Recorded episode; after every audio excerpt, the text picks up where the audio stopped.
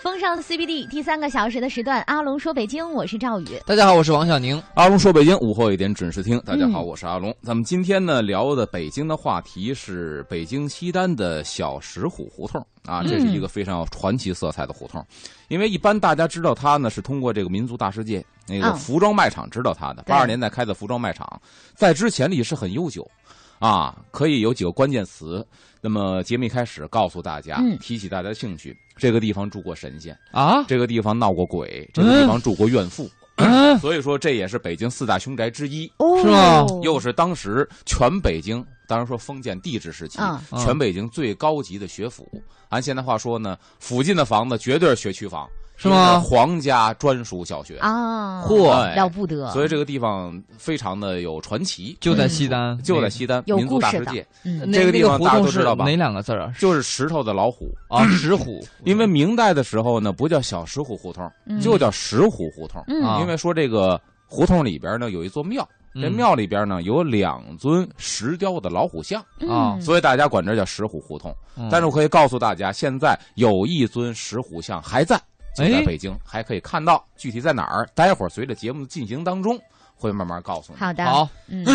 然后刚才说到明代就叫石虎胡同了，嗯嗯，咱们说一下《京师访乡志稿》里边原文的记载，嗯看看当时这个小石虎胡同是一个什么样的状态。嗯，好，说这个三十三号院儿先后为明代东阁大学士周延儒、清代吴三桂之子吴应熊的府地。那那么三十三号院儿是当时咱说的现在的民族大世界卖衣服卖厂的这个院儿。这么大，哦，是吴应熊住过。哎，吴应熊住过。嗯那当时他不是在就是帝都是当那个什么质子吗？嗯就是怕他老爹造反，哎，怕给吴三桂造反给，他压着。所以这地方赐给他住过。嗯哦哎，这是他的府邸。清雍正三年（公元一七二五年），于此建右翼宗学，就是刚才我说的，是人皇上家子弟小学、嗯啊啊。右翼宗学就是只有说我这个宗族的人才能在这儿上学。嗯那么，清乾隆十九年（公元一七五四年），右翼宗学移至东荣县胡同后，此后此处呢，先后成为了军机大臣裘日修、贝子绵德宅地。那么又嗯住过两个人，其中嗯这个裘文达公就是嗯刚才我说的这住过神仙。嗯哦，那么一个活人，一个乾隆年间的一个大臣，他怎么会是神仙呢？嗯哎，待会儿慢慢给您讲。啊一九三一年呢，改为蒙藏专门学校。嗯，这蒙藏专门学校就是说白了，就像现在的民族学院一样，嗯啊跟魏公村民族学院一样，培养各地方选送上来的少数民族的学生哦啊，啊，让他们能够掌握文化。那我那个时候点个地可方以上那个学校吗？蒙藏专门小学，哦，嗯只是蒙族和藏族。，对，现在民族大学的这个民族多了，但是那会儿就是蒙藏。嗯一九五零年改为中央民族学院附中，这是嗯他的一个、这个访乡志稿里边记载的他的一个时间段的一个变化。嗯啊，它的功用的变化。那么咱们从刚开始开始说，说这个明代呢，这个地方是干嘛的呢？当时常州会馆，常州常州会馆馆，说白了就是常州驻北京办事处。哦嗯会馆这个东西其实一直延续到现在，嗯清代还叫会馆，嗯，那么。新中国成立之后叫办事处，驻京办，其实它的功用是一样的。哎，那么当时呢，江南的举子们嗯进北京考试，嗯到最后一关了，成为举子了，嗯你该参加这个这个贡院的考试了。嗯，他们住的地方就是常州会馆。嗯对我看那个李敖写的那个就是北京法源你寺说，法源寺，它里面就写的好像是当时什么像广康梁变法这对些人都是集中在南边的会馆，对对比对如浏阳会馆呐嗯附近，然后他们在一起研究变法的问题。嗯当时人也是分帮分派的哦啊，您是上海帮的，您是湖南帮的，您是湖北帮的。嗯那么老乡见老乡，邻爱来帮帮嘛，嗯啊， 都去各自的驻京办。这样一来呢，有一个互相的照顾；二来嗯呢，生活起居饮食都一个统一化的。我们这对院全做湖南菜，啊嗯哎那你是你要是别地儿上海的，你吃不惯它的辣，对对但是我们全是湖南人的，我们的口味一样，生活习惯也一样，哎对，并且在一起呢还能切磋一些学问。嗯说白了就是备考，大家互相的互通有无，嗯互相的补习补习，嗯是一个非常不错的。那么等到了清朝的时候，会馆一律移到了南城，啊嗯哎，这可以理解，因为明朝的中早期是没有南城的，嗯嗯出了永定门就是出了北京城了。嗯对啊，嘉靖年之后有了外城，那么有了外城之后，这开始有老百姓居住。呃，到了清朝入关之后，彻底改变了这个局面。那么就汉人全都给轰到了外城，嗯也有人说是非八旗子弟都轰到了外城。嗯，那么这些举子呢，肯定是非八旗嘛，对对，啊，大部分也是汉人。嗯他们来到这儿之后，就集中在外城的各个会馆。嗯，那这个常州会馆这个时候就空缺出来了，嗯空缺出来了。咱们说住的清朝的第一个主人呢，就是吴三桂的儿子，嗯，被清朝压为人质的吴应熊，嗯对吧？吴应熊住在这儿呢，里边还有一个有意思的事儿，这个地方呢也可以叫公主府，也可以叫驸马府，哎因为这个当时呢，这个固伦克纯公主，这个啊公主其实是谁呀、这个公主是康熙的姑姑，哦姑姑嗯我了觉嗯得应该是她的姑姑，因为她是皇太极的闺女。嗯皇太极的闺女呢，就跟顺治是一辈儿的，嗯他们是兄妹。哦那么康熙就得管她叫姑。嗯那么她下嫁给了吴应熊。但可不是康熙下嫁的，康熙没有这个资格，不能说侄嗯子嫁姑姑是不对。哦，那明白顺治可顺能治皇帝嗯啊，顺治皇帝决定了顺治十年，为了稳定这几个藩王，啊就把这个吴应熊嫁给了啊这把个这个呃克是把那克个纯公主，公主嫁给了给这了个吴应熊吴应熊。那说明就是等于是吴三桂的儿子比乾隆还要大按辈分来说，不是乾隆，是康熙。康熙应该管吴应熊叫姑父，啊姑父，嗯其实是这个辈儿。但哦康熙王朝里演的当然是君臣之辈，嗯哦当然了，君臣之辈是排在第一的哦啊。姑父不姑父单说，嗯这个地方呢，因为是吴应熊的府邸，嗯也可以叫驸马府，因为你娶了皇上家的女公人，对对，对嗯然后你也可以叫这个公主府克纯公主府。嗯嗯说白了，其实这个地方呢，只要是跟皇上家的女人，就是皇上的闺女、嗯皇上的姑姑结婚，都是倒插门儿，啊哦对房子又是白给，啊对嗯这这是捞着大便宜了，啊对吧？他结婚之前你可以叫吴应熊府，啊对吧？结婚之后就是驸马府。哎，但是不是嗯我记得好像古代这个就是说，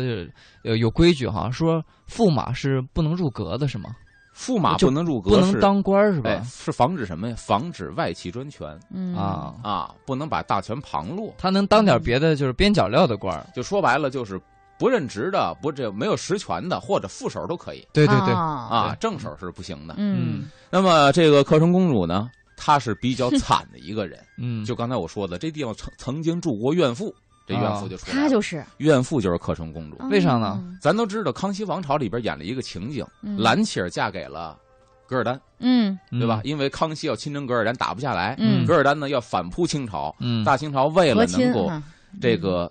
延续几年，嗯让自己兵强兵强马壮，为了拖延时间，对只能把兰西格格嫁给了噶尔丹。牺牲品啊，其实这是一个戏说，因为历史上没有兰西格格这个人，啊但是这个戏说整个的戏份儿和矛盾冲突是完全演绎于这个克成公主。哦是吗？这个情节是哦演他绎与这她个的克成公主当时嫁给的就是这个吴应熊嘛，嗯啊，然后为了平定三藩，嗯为了增加一些时间，因为以嗯当时康熙的这个实力来说，他对抗不了吴三桂，嗯，所以为了拖延时间，稳住他，从顺治开始就把这个自己的妹妹就嫁给他，嗯嗯然后嫁完他之后还不算完，嗯，嫁完他之后呢，吴三桂最终还是反了，对嗯而且吴三桂老奸巨猾呀，嗯人家是一边什么呢？一边撤藩，一边要钱，一边积蓄力量再造反。就是说我占着啊便宜我最后还反对啊，嗯我在云南的时候，嗯我造反太远了，我从对云南要对咔到北京，这一路上得披荆斩棘，嗯得斩杀多少这个嗯攻多少城池啊！嗯我对先说我撤藩，嗯撤藩之后得要钱呐，我得安顿底下这帮人呐。嗯我要要是钱呢，北上；要是钱，北上；要是钱，北上。看你差不多了，距离够了，嗯我钱也要的够差不多了，反嗯嗯打你措手不及，这是一老奸巨猾嗯的。就因为他反了，嗯那最后吴应熊没落一好下场，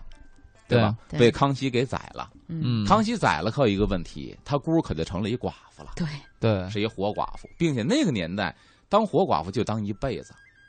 对，你公主还不能改不能嫁再嫁对了嗯当寡妇当一辈子。嗯那么史料记载呢，说这个当时这个克纯公主活到多大岁数呢？活到六十三、六十四的样子，那算是还可以吧寿命算长的，正寿常命的算长的嗯，可就倒霉倒霉在这儿了。嗯因为什么呢？ 因为她是当时这一辈公主里边寿命最长的，但也是守寡最长的呀。哎呦，也就是说命苦还得嗯对呀啊一直你要是说你死的早忍呢，受这痛苦，你还守寡少几年呢？而且他肯定心里面对这个皇室也有恨呢，是吧？所以啊，嗯这就是当时特别就可以说那个兰琪儿那个故事就脱胎于这个故事，哦哦，等于这就是这府里边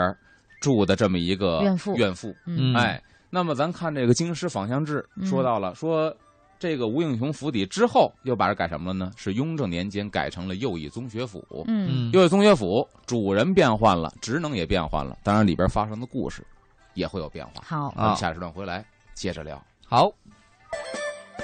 北京时间的十三点十五分，这里是直播当中的风尚 CBD，阿龙说北京，我是赵宇。大家好，我是王小宁。各位好，我是阿龙。今天咱们聊的北京市民族大世界，嗯就是小石虎胡同 这处古宅。刚才说了，这地方赐给了吴应熊，嗯，对吧？皇上把这公主嫁给他，结果呢，嗯这公克主成成了公怨主妇，嗯是一个怨妇，活到六十四岁，半辈子守寡。因为吴应熊呢，他爹造反了，吴三桂造反，吴应熊被宰了。嗯嗯然后等到了刚才说这个《京师访乡志》记载说，到了这个雍正年间， 这儿地上建了右翼宗学府。嗯嗯这右翼宗学呢，在跟它相对应的呢，那必然就是左翼宗学。嗯，啊，左翼宗学在东单，东单北大街是嘿左翼宗那学它。西现在在哪单儿、东是单，呃，对，你看以皇上宝座嗯，为一个做一个基准点的话，那皇上左边就是左学。就是跟那个左翼武英殿文华殿特像。对，你看翼呢，嗯翼就是俩翅膀，啊，是哎吧？皇上的左翼、右翼，左翼哦宗学、右翼宗学。左翼中学现在在、呃，现在的哪儿？这俩还特别有意思，嗯这个地方没有了，东南北大街这个地方已经拓成马路了，嗯啊，但是，呢，它有前身，嗯右翼宗学也有前身，嗯，右翼宗学往后再发展，变成什么了呢？北京三中，哦，然后左翼宗学呢往后发展呢，北京二中，嘿，都是好学校，二中、三中的前身，一个是左翼嗯宗学，一个右翼宗学哇塞！现在也是好学校，啊，对， 嗯，结果没想到四中出名了。对，确实四中比他们俩都出 名。嗯当时招收的就是说白了，皇上家的孩子啊啊，嗯，或者这个这个在旗的、八旗的，嗯才能在这儿上学，嗯这是最好的学校。这个地方好学校，必然呢就得有这个好老师来教，嗯对吧？嗯？好老师呢就是曹雪芹，哇塞好！棒啊迎来了第二个曹雪芹。但是你看这地方啊，嗯，命苦之人，曹雪为芹啥本身家族非常的棒，对吧？哎嗯对，等到曹雪芹这儿苦的一塌糊涂。是，嗯他们家江江宁织造，当时是康熙皇帝非常器重，嗯但是对康熙皇帝一倒台，雍正皇帝不知道为什么结梁子就死办他们家，嗯，一下一落千丈。对雍，正可能是要钱，也不一定是这要里边这钱个里边错综复复杂，杂哎这呦关系，错综嗯复杂因为有些小说改编自那个时期，就是就就是细说的哈，嗯说对当时的皇帝就是想把这个江江南这片的这个大户人家都给收了，就是把是把你的原来很肥的这个控嗯归国有，变成很瘦的，嗯你还还让你控制，但你得听我的话，嗯把你的钱原来赚了多少吐回来这只是一种说法啊啊，这里边太错综复杂了。嗯咱们曹雪芹在这地方呢任教，当时呢他有比较不错的朋友嗯啊，就是他的学生，其实亦师亦友。嗯啊这学生呢叫敦诚，说白了那是皇族家的孩子，嗯虽然不是皇上的儿子，但是皇上叔伯大爷、叔叔们的就侄子这一辈儿地的，位也很高啊呗他，地位嗯非常的高。嗯因为敦诚全名叫爱新觉罗敦诚，嗯啊啊，跟他关系非常的好，两个人经常啊吟诗作赋啊，就属于那种嗯亦师亦友的关系。嗯嗯那曹雪芹在这儿呢，呃，教书一直教到右翼宗学府搬迁之后，嗯他才离开这个地方啊。啊那么右翼宗学府呢，就是北京三中的前身，刚才说到了。嗯后来右翼宗学府，呃，这个三中搬到哪儿去了呢？搬到这个现在的祖家街，就是现在叫富国街。嗯祖家街这个地方是北京三中。嗯嗯啊。那么有人说，那曹雪芹任教是北京三中的前身，说你说错了，那应该是祖家街，不是右翼宗学。当然记住了，因为北京三中搬过家嗯啊，右翼宗学当时在西单，后来搬到祖家街。嗯，那么就有一个问题了，祖家街里边的北京三中有一个相当于曹雪芹纪念馆似的一个小型展览馆，嗯啊，那里边就摆着当年从小石虎胡同搬出的那尊石虎。我现在能看到，就是北京三中。如哦现果在您去还有吗？如果您能进去的话，因为在嗯三三中就在他那展览室里边，现在也有有一可以尊去看看那一对儿现在还剩一尊哦啊，石虎在那个地嗯方。好像现在中学不能随便进，对，所以说嗯看各自的造化了嗯嗯啊。然后呢，咱说到这个右翼宗学里边来了曹雪芹，说嗯说曹雪芹这个人。曹雪芹呢，咱们刚才说呢，他是也是中过举人的人嗯啊。洪学家说也是正经八百中过举人，是非常有学问的。嗯那么当时在这个右翼宗学府跟敦敏、敦诚这兄弟俩嗯关系非常的好，嗯好到什么程度呢？当时这俩呀、写诗就怀念曹雪芹，啊这诗很有意思，咱可以念一下这诗。哦嗯写出了当时他们的感情，他们那种投缘，也写出了曹雪芹啊特别放荡不羁，哦，的那个劲头他。放荡不羁、爱自由是吗？曹哦雪哎芹，，而且我觉得有点像济公那个范儿。我一看，哦曹雪芹像济公 对的，法，当时呢刷，这新个 敦我们诚啊，敦诚写的这个诗呢叫《寄怀曹雪芹》。嗯嗯这诗里边啊，当然写，当时虎门属晨曦，虎门就是小石虎胡同，啊嗯虎门属晨曦。那说白了就是他们经常是在这个地方嗯从早谈到晚，而且呢是无数个日日夜夜，大家在一起朝畅夕谈。相处，哎嗯西窗剪烛风雨昏，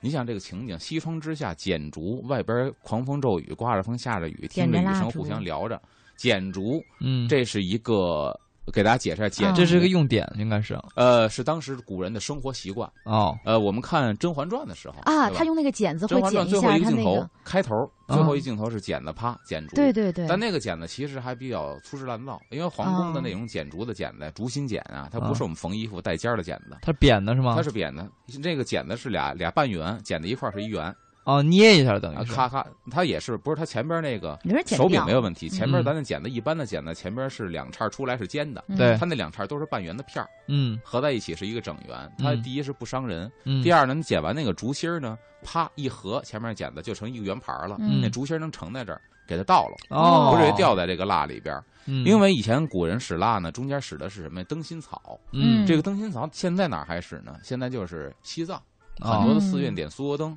你看那捻儿啊，外边是棉花，嗯其实里边呢是一根灯芯草。嗯他们现在还在使这灯芯草呢，有一个问题，就是一旦呢你这蜡烛越来越短，嗯露的捻儿越来越长，嗯，嗯这灯芯草上的分瓣儿，啪就劈开分瓣儿了，嗯因为它是植物的，嗯所以在点他的过滴程的当中油呢，会它会响，啊它，噼里啪啦噼里啪啦响。因明白为我们家还有灯芯草，嗯我在家点酥油灯，嗯我知道噼里啪啦噼里啪啦响，冒黑烟。嗯，然后呢，火苗子巨高，啊火苗子高呢，就意味着蜡烛的消耗就快，嗯哦，所以古人呢就把那捻儿啪给剪喽。这火苗子就矮了，啊这蜡烛呢节省了，并且不冒黑烟不响了。嗯，所以你看，剪烛风雨昏，西窗剪烛风雨昏，嗯就是聊都已经蜡头都已经出大捻儿了，你想多长时间了？还得捡那蜡烛在那促儿膝长谈啊，嗯然后接离岛斫容君傲，离呢，离难那个离就是苦难、悲苦、凄苦之意。嗯就说白了，这时候呢，曹公已经凄苦的很了，嗯，生活不得如很意次了了哈，嗯，但是呢，容君傲， 一身傲骨还是那样，嗯哦，哎，内心非常的强大。嗯最后一句话特别有意思：“高谈雄辩，失守门。扪心自问，嗯高高谈雄辩都知道，就我们在一起碰见这个所谓这个投机的人了，嗯嗯我们聊得特别高兴。嗯，那么失守门呢，就是在这一边聊天啊，一边逮狮子，啊 放荡不羁嘛，这啊画面不老干净，但是啊真是不老干净，但是不妨碍我们高谈阔论，逮着狮子嘻嘻哈哈高谈阔啊哎，论。说明这俩人关系哦非常近啊，啊，能也做说这明件曹雪事芹儿，当时那种不羁的样儿，啊嗯你看没有？这是当时曹公的一个逮狮真子实写 照，嗯了不得。还真有点济公范儿哈。哎，嗯对，了，后来呢，他还经常的也去这个谁，这兄弟俩的府邸，包括他们的这个家里边的花园子，嗯互相的高谈阔论。 嗯这就说到的是这个曹雪芹。嗯，那么在曹雪芹之后啊，咱说了，乾隆十九年，右翼宗学府挪到了荣县胡同、嗯这个地方呢，就成了军机大臣裘文达的这个府邸徒了。弟，嗯你不是说是个神仙吗？裘文达是个神仙，为什么？为什么是神仙呢？很有意思。咱看这个裘文达啊，嗯是当时的礼部、刑部、工部历任三部尚书，嗯，都当过、啊都当过官儿这么狠啊？啊，当过三部官儿，而且入过军机，当过军机大臣。那这个人很全面啊，嗯，这人非常全面，全啥彩啥都行而且这人是特别的忠厚。哦。他曾经有一句话：“与其让别人怕我，不如让别人敬我。”所以他对人非常的真嗯宽厚。很好，这句话。哎，人是特别好的一个人，嗯也是一个忠臣，并且呢，工作能力非常的强。嗯，他为什么说叫神仙呢？他是哪个神仙呢？据说呢，他是水神。哦啊，嗯所以水神呢，第一，嗯，史料记载《子不语》当中这部书记载嗯说，这个求文达公他母亲怀他的时候，十月怀胎一朝分娩，嗯要生他的头一天晚上，嗯夜梦老神仙，啊，白须长髯，手持护板、嗯那个样子，手里拿一护板，就来到床前，嗯说我赐你一子。哇，哦，第二天呢，就把这个求文达公给生下来，求文达就降生了。那老人家没说什么吗？没说什么，就是我赐你一子。也他没说母亲赐就你觉水得，神，没说，哎，这个嗯人太奇怪了，嗯嗯莫非是来路不一般的人啊？啊，嗯但是你看，后来通过培养的过程当中，发现确实不一般，是，嗯学问也高，官儿做的也大嗯，啊。还很全面，而且呢，他在在任的时候，嗯就什么呢？ 在公布历任尚书的时候， 为官期间治理水患二十八处，开河六十七条，完成水利工程三百余里。哇塞，嗯那就相当于是政绩彪炳的河运总督啊！对啊，他嗯这个水治水是一绝。嘿那时候人觉得，哎，他是水神。这个时候呢，嗯还没有确定他是水神，直到这个乔恩达要病故的时候，他死之前嗯，特别有意思。当时跟家属们说，他是江西的。嗯老家是江西的，说我死之后呢，就把我的遗体呀、运回到江西，嗯跟他媳妇儿说。但你要记住，在回江西的时候，路过一个地方叫燕子矶，这个地方现在就是南京的郊外，哦还有这个地方，嗯这个现在是南京一个区，嗯燕子矶区。我说肯定路过那个地方，嗯路过那个地方的时候呢，是一定有一个关帝庙的。嗯哦你记住，一定到关帝庙里边啊去求签，求三回。如果三次求签呢都是上上签，说明一个问题，就是我啊，就明说了，嗯水神转世。如果三个签都是上上签，就是天庭招我回去啊，该位列仙班了。嗯如果说其中有一个签儿不是上上签儿，就说明我在人间呢功绩不圆满，啊，被这个上天贬斥，可能我呀就就不这能一够辈位子列了仙班了。嗯嗯，所以跟他媳妇儿说：“你一定要记住。”说完了，嘎嘣死了。嗯嘎嘣死完之后呢，他们家就真按照这个遗嘱，去办运着遗体往江西走，嗯就真路过一个燕子矶。嗯到那儿一看，真有一关帝庙。他媳妇嘿儿突然想起，嗯那我爷们儿说的不是假话，赶紧进去求求签儿吧。嗯求完签儿之后呢，三个签儿中了这个裴文达的、呃裘文达的这个话了，三个个都上上上签签，儿。哦，神了，啊所以说位列仙班，他已经功德圆满了。嗯后世人就这个地方的人，人，嗯南京的这地方人，就把他供为了当地的水神。嘿啊，但是他的府邸在小石湖胡同西单民族大世界。真得哦所看以说看这地方嗯住过怨妇之后，我嗯住过一个神仙神仙。嗯，还真是，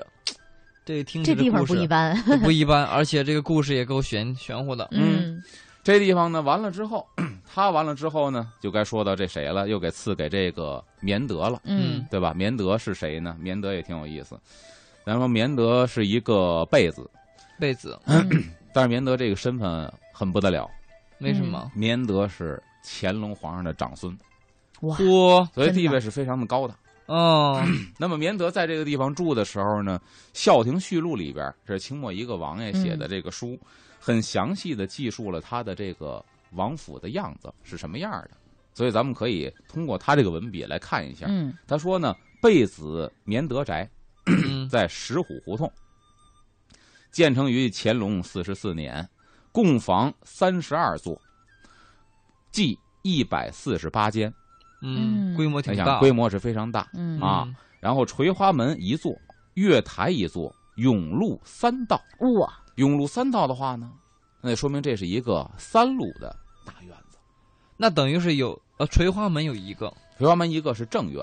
啊，那甬道的话呢，你想吧，一般咱们的院子四合院就是一条甬道，嗯对，从南北贯穿的，对吧？从垂花门一直到嗯后罩房。如果三条甬道呢，它必然可能这边上有花园，嗯，可能那边呢有自己的书房院。嗯嗯哎，那是三路的一个大院子。嗯哇建制是非常大的，外围墙长八十丈八尺，八十丈，八嗯十丈呢，咱乘以三算一下，三八二十四，二嗯百四十米，围墙二百四十米，哇，这是外围墙。嗯嗯院墙长八十丈七尺，那也就是说呢，外围墙和院墙。那你说它是两套院儿因为有的嗯时候呢，我见过，比如史家胡同的院子里边儿，它啊后边嗯啪又照出一个来，是什么呢？是花园儿嗯前面照出来是一个院子，嗯随墙门十九座，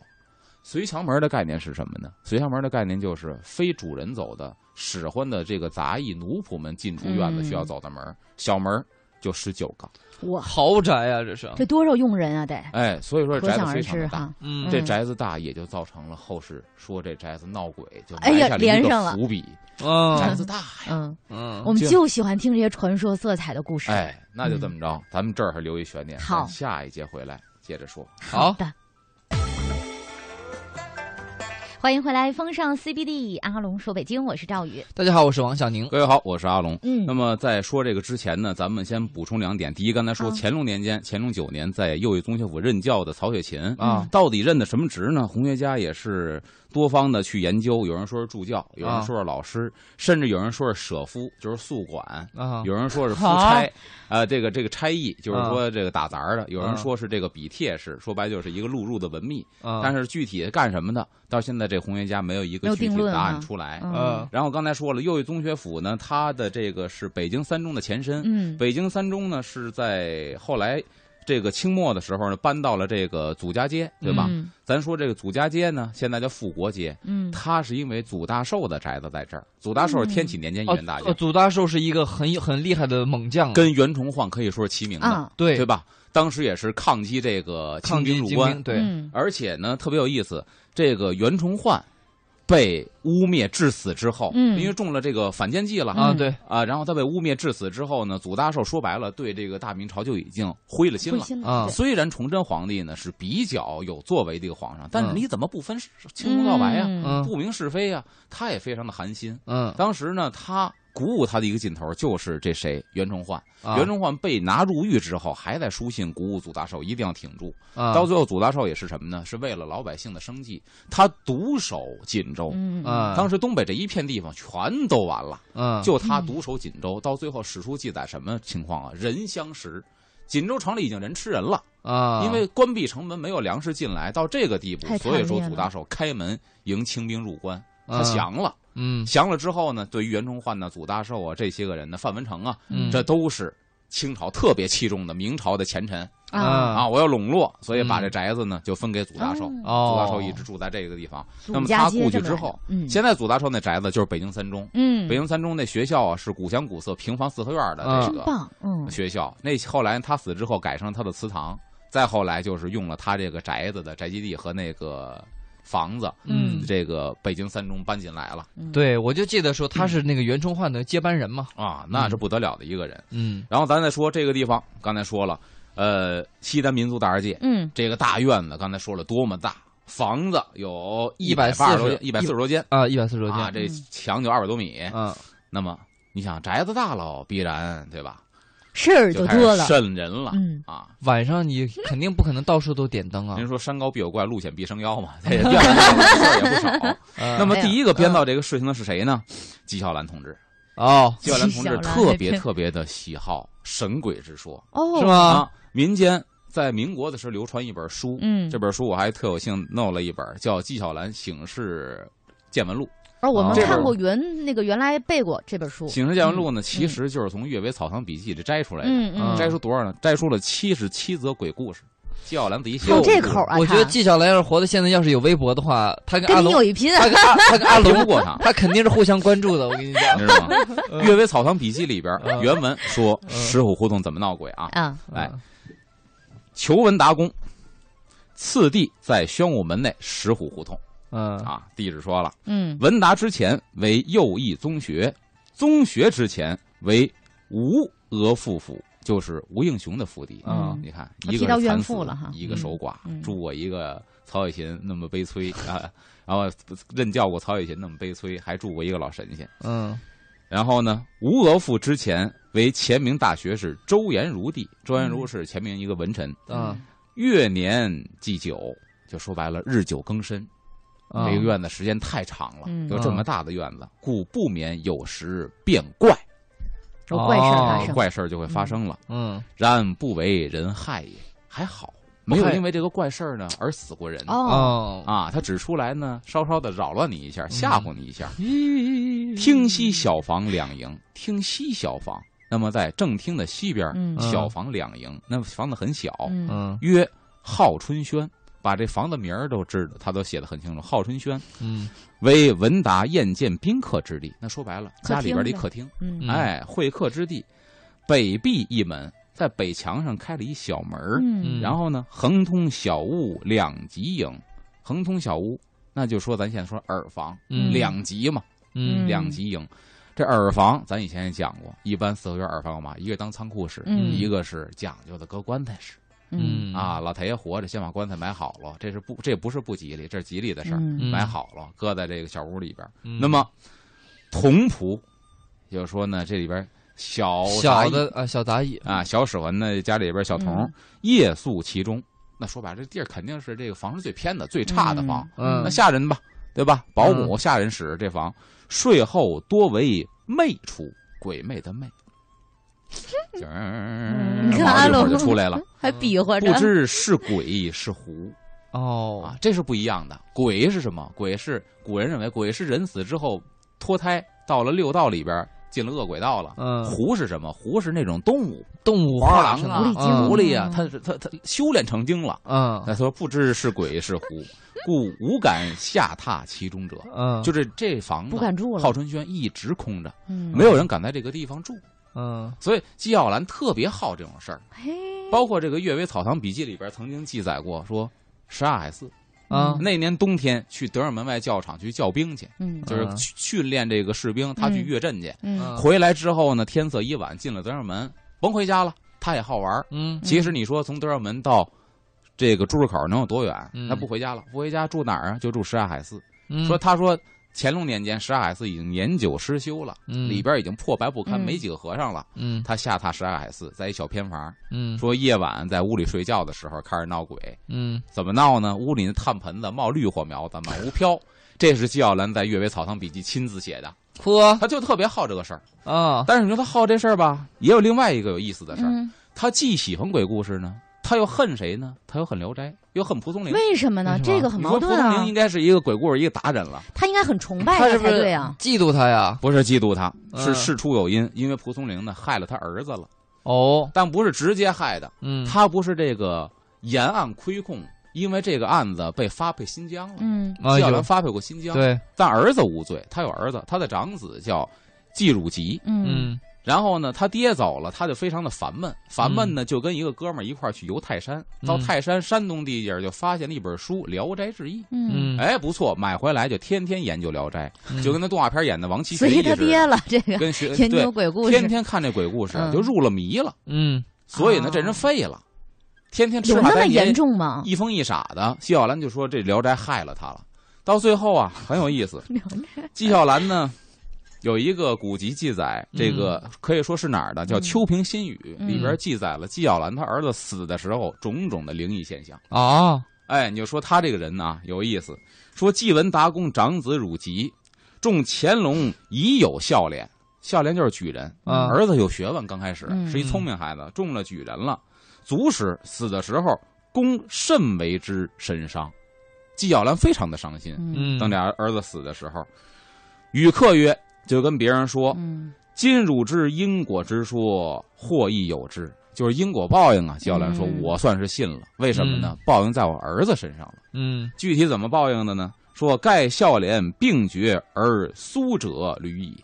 就说白了，按现在话说，假死现象，根儿搂咽气了，心电图已经平了，嗯过两天、又起来了，啊哎呀，怎么又开始大吵大大吵大吵大闹啊，啊？纪晓岚经过了，你看还哎什么呀？呵，苏者屡矣，就经常今儿死了，明儿活了，明儿死了，后儿又死，活了又死了，就经常会有这种现象发生。哦，哎，忽一日，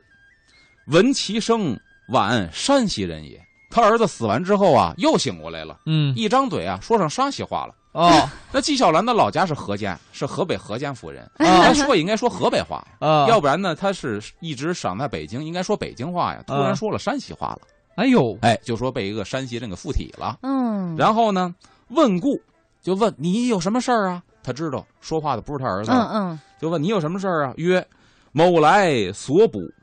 我啊是啊来讨这个讨债的。嗯然后资以长清，乃欠若干。就是说呢，你们还的差不多了，还但还欠点零头啊，嗯没还干净我，怎么办呢？可集坟除抢如数，抢呢就是纸钱儿，嗯一串一串纸钱儿，赶紧烧点纸钱儿当去，你烧完了我就走。嗯，然后呢，家人被如盐焚之。按照这山西人说这话就烧呀，去就把了这纸钱烧了，嗯，遂明。烧完之后，咯噜又死了。哦这是死了之后吧，还没完，啊，又一又活下了又醒过来了，嗯怎么回事呢？咱时间差不多，哟，这下一出时入段神回来儿 了，完再跟全。您接着说。好吧，先进一段交通，再次回来听阿伦给我们讲。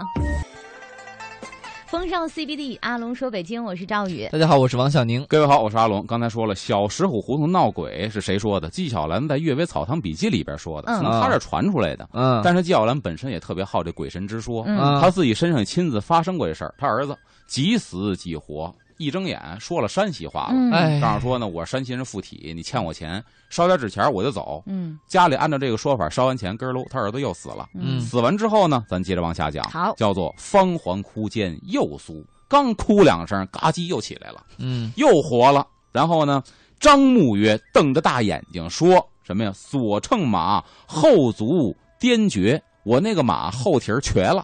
啊，嗯就是我骑那马后蹄儿瘸了。嗯，浮梁于行可易一匹，不善于行走，可不可以给我换一匹马？这又不是他。则乘之去矣。还是那山西人，我骑着好马，我就肯定走，就不缠着你们了。啊，然后呢，众茫然，大家不知道他说不什么走意了思吗？啊。都刚才对啊，什么马蹄子又瘸了，大家众茫然，谁也不知道什么意思。嗯这时候呢，公之三女，纪晓岚的三闺女，哭告曰：“哭着跟纪晓岚说，诚有之，这事儿我知道是有。为什么呢？兄气绝时，我哥哥咽气死的时候，所焚马烧的那个纸马，舞见其后足止损，纸糊那马后蹄儿啊，那纸破了。嗯所以山西人说我骑那马后蹄儿是有跛，嗯，所以我骑着不好，给我换一匹。祸计其故，可能就是这个原因。”嗯然后呢？因令制一具焚之，又给呼了一匹马给烧了，嗯耐不复苏。这会儿根儿都过去，就再也没醒，啊，就彻底死翘翘那了我这会儿赶紧跑到汪芝麻胡同，我得买个芝麻回来呀。 啊，那就是吧就就没有醒了，这个彻底死了。嗯，公之于灵为书一挽联，嗯这个纪晓岚呢嗯亲自给儿子写了一个挽联：生来富贵人家，却奇怪怪奇奇，只落得终身贫贱。赖有聪明根气，愿生生世世莫造此各种因缘。这是纪晓岚给他儿子亲自写的这个挽联。嗯那么，他猜测什么呢？说盖孝廉素素性挥霍，就是这人呢，平时啊花钱大手大脚，嗯钱到到手折尽，这钱当刚到手没捂热乎的就花干净了。嗯嗯，又原是被耻，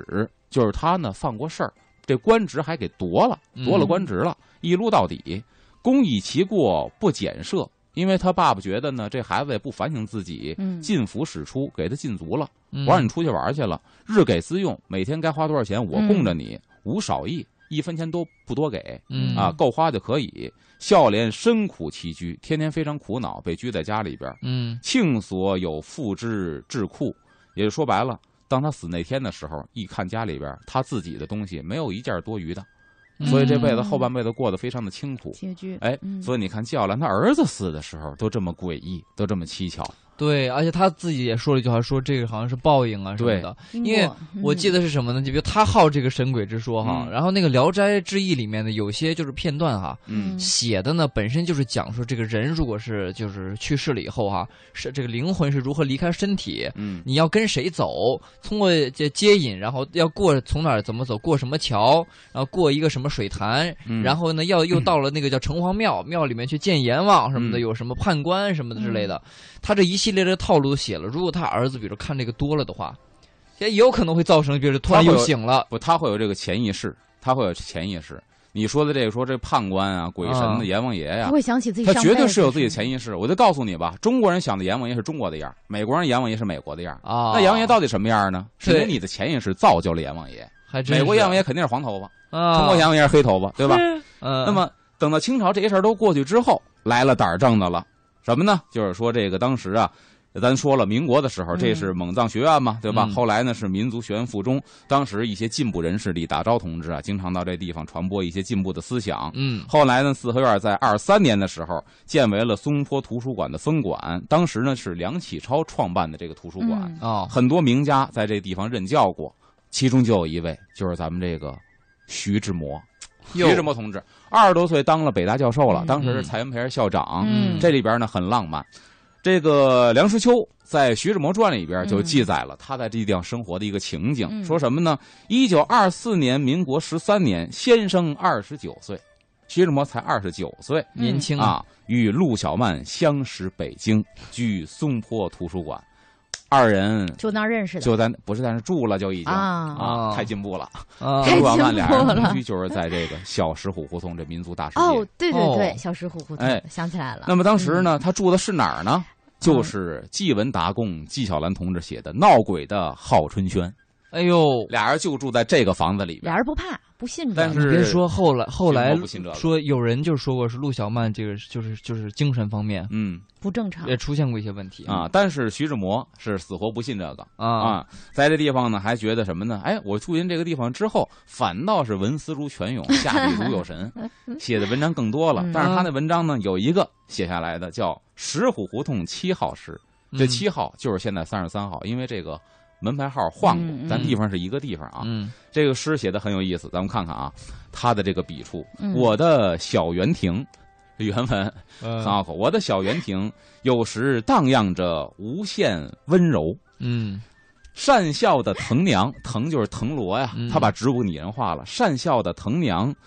袒苏怀人团团的市长，这个市就是柿子的市，嗯然后绸缪。百尺的槐翁就是大槐树，嗯在微风中俯身将塘沽抱搂。